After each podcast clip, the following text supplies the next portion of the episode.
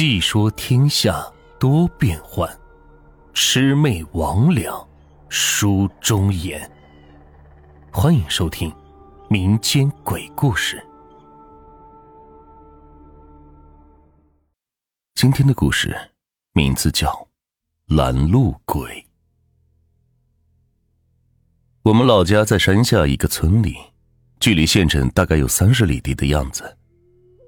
爷爷刚参加工作的时候是老师，在邻县的一个高中教语文。因为路途遥远，难得回家一次。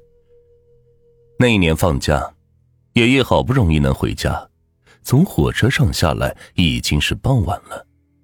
下了火车就是紧赶慢赶的往家走。太阳腿长人腿短，三十里路又不近，少不得要赶赶夜路。这县城的大路还好走一些，人也多，这山下的土路就难走了。为了赶快回家，爷爷就抄了近路，顺着田间的小路往家走。途中走过一片坟地，夜里是又冷，地里也是起了雾，衬得到处是冷凄凄的。那个时候大家都穷，也并没有手电筒、灯笼之类的照明的东西。爷爷是越走越害怕，不由得想起了以前听过的鬼故事。别人吓唬自己不怕，可是自己吓唬自己就不一样了，会越想越害怕。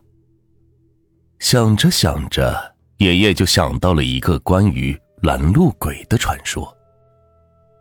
拦路鬼是我们老家的一个说法，说是被马牛车撞死的。以后都会变成拦路鬼，这些鬼会在半夜骑着大马，站在路中央专撞过路人。只要是把别人撞死，他便可以投胎。想到拦路鬼，我爷爷又想到了前段时间一个堂哥，就是前面那条路上被马拉车顶死了，人也是被拖出老远，肠子都出来了，又是血又是土的，特别吓人。他越想越害怕，想着翻过前面一条田垄就能看见村里人家，就鼓起勇气咬咬牙继续向前走。我爷爷的脚程是加快，想赶紧回去，谁知道他刚翻过那条田垄，就听见哒哒的马蹄声和嘎啦嘎啦的轮子滚动声。他听到这个声音，心想：糟了，还真是遇到拦路鬼了。听到拦路鬼的声音，他大气也不敢出，就蹲在田垄底下一动不敢动。我们老家在玉溪山区，和平原不一样，地并不是连成一片，一眼望到头的那种，而是高高低低，这里一块，那里一块。我爷爷待的那个地方，地旁边就是一个两人高的坡，这坡上才是路。他躲在坡下。看着夜色中一个人骑着马，是慢悠悠的，正往他这边过来。我爷爷看得真切，这马比平常的马是高了不少，人也高，不像是常人。人骑着马就好像走在云里一般。这人骑在马上是摇摇晃晃的，特别吓人。等这骑马的人过来的时候，我爷爷终于怕的是憋不住了，大喊了一声：“哎呦，三哥，你可千万不能害我呀！”我爷爷这话一落，谁知道这马上的人也是“哎呀”一声，差点从马上翻下来。这声音听在我爷爷耳中是非常的熟悉，而且这声音是格外的有特点，并不像平常的男生，倒带有一些。女气的尖锐，爷爷一下就想起来了，便翻到土垄上一看，验证了他的猜想。骑马这人原来是他以前上村学时一个打河的，这人是专门给大锅饭的厨子打下手，大家也是彼此都相识。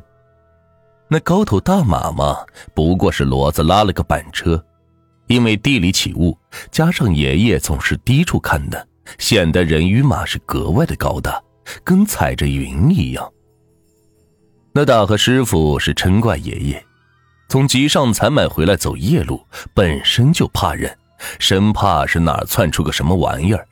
你倒是故意吓唬别人。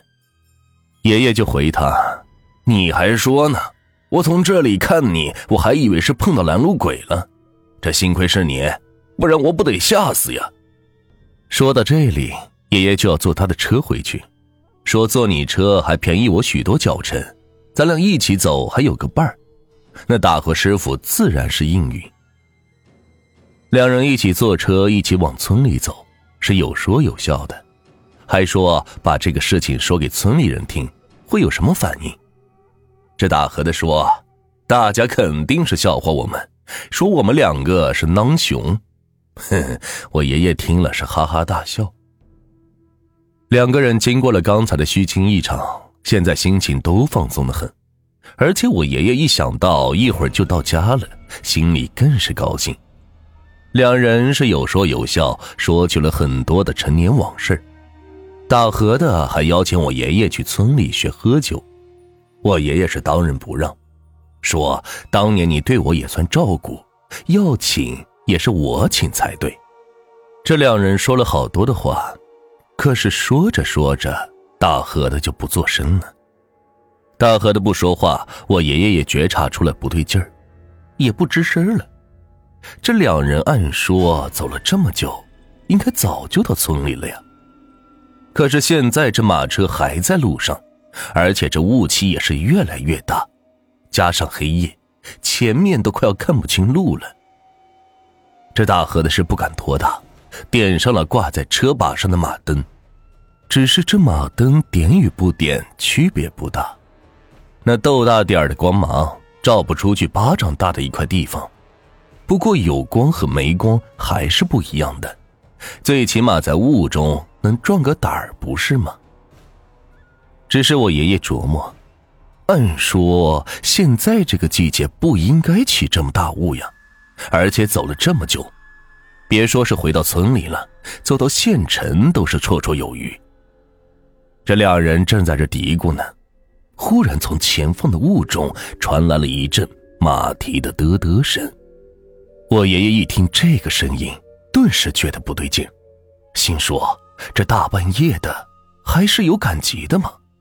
别说我爷爷奇怪，就连这大河的师傅也奇怪，还说呢。这几个村赶夜集的我都认识，那几个前两天不是都买完了吗？我爷爷一听这话，觉得是不对劲儿，就拉着的大河想说点什么，可是还没说什么呢，就听到那马蹄是得得声越来越近，耳中听着那声音似乎就在眼前了，可是这大雾中什么都没见着。我爷爷正奇怪呢。那声音忽然就停止了，就像是从来没有出现过一样。虽然那声音停止了，但是那大雾可没有散去，而且有越来越浓的趋势。这眼看着这雾是越来越大，大河的也不敢走快，怕走得太快把骡子赶到沟底下去。那沟有深有浅，这万一是掉进深沟，到时候东西没了都是小事儿。这万一人出点什么问题，那可得不偿失呀。大河的知道这道理，那骡子似乎也知道，这大雾中走的是慢悠悠的。大河的看骡子这样也不催，任由他慢慢走。我爷爷可觉出来是不对劲儿了，就问大河的：“刚刚你听见什么声音没有？”这大河的不傻，知道我爷爷说的什么。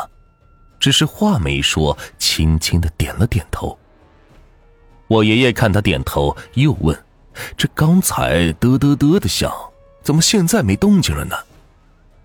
这大河的赶马赶多了有经验，就说道：“这大雾的天，人家不敢走，停下了吧？”这大河的话说的真准。这两人一骡子，还没走几步呢，就见前面的大雾中。出现了一个黑影，我爷爷定睛一看，那黑影不是一匹马还是什么？只是那马在黑雾中安静的可怕，一动不动的，鼻响也不打一个。这大河的看着马停在路边是不动，而马后的车上是空荡荡的，连个人影都没有，心里边就是怪害怕的。我爷爷也害怕，就赶紧催促着大河的快走。那大河的也想走，可是这大鞭子打在那骡子身上是啪啪响，那骡子就是不挪窝。就在两人着急的时候，这黑雾中响起了一阵脚步声，然后一个人从雾里边是慢悠悠的爬上了那辆大车。上了车之后，那人就说了话，说。这两位大哥，俺想去某某村赶着送东西，可是这这么大的雾，我不敢走，一起搭个伴儿可好？那人一说话，我爷爷就犯嘀咕了：怎么这人说话的声音这么耳熟呢？我爷爷正想出言阻止，那打河的就说话了：“哎呦，正好，俺俩也正想去那儿，搭伴一起走，正好。”那人听了大河的话，是笑了一声，说：“嘿嘿，那好，咱们一块儿走，俺在前面领路，可行？”这么大的雾，两个人在雾中已经不知道走到哪里去了。现在那人要引路，大河的自然是应允不已。可是我爷爷发觉出来是不对劲儿，想提醒这个大河的，但是又怕那个人给听见。我爷爷也是没有办法。只好伸手去拉大河的衣裳，这大河他也不是个傻子，这个时候也感觉出来是不对劲儿了，这转头是看我爷爷。我爷爷这个时候是偷偷的比划了一下手势，让大河的不要说话，然后是朗声喊道：“三哥，你还认得我不？”我爷爷这么一喊三哥，前面那个人也不回头，哼，这咋不认得呢？你不是谁家那谁吗？啥时候回来的？我爷爷一听这人说话，还真让他猜中了，就和那人说道：“哦，我今天刚下火车，还没见俺爹娘呢。”这真说着话，就跟前面那人是聊起了闲篇，这说的无非都是一些家长里短，又说到这么长时间没回家，也不知道三哥你咋样了？这俺大爷大妈咋样了？我爷爷这么一说，前面那人也就不说话了。这过了一会儿，那人在马车上是大哭起来。这哭了一会儿，走到一个岔路口，那人说他要往前走了，让我爷爷和大河的从岔道拐弯。这大河的当时就奇怪呢，这说大哥，你也不是去某某村吗？怎么咱俩就分开走了？那人就说：“我临时想起来还有事就不去了。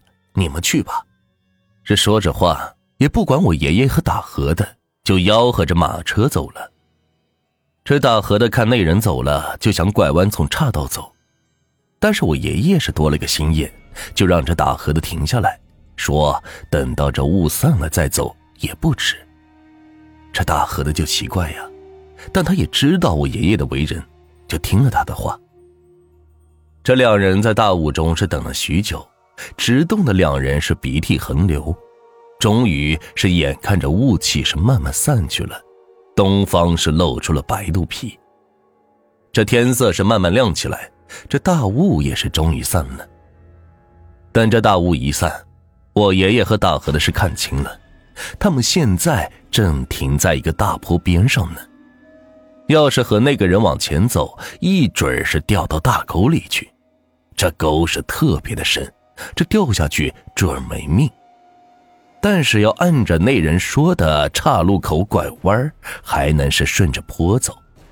两人看到这种情况，后背是直冒冷汗。后来大河的就问我爷爷：“哎，你是怎么判断出那个人不是好人呢？”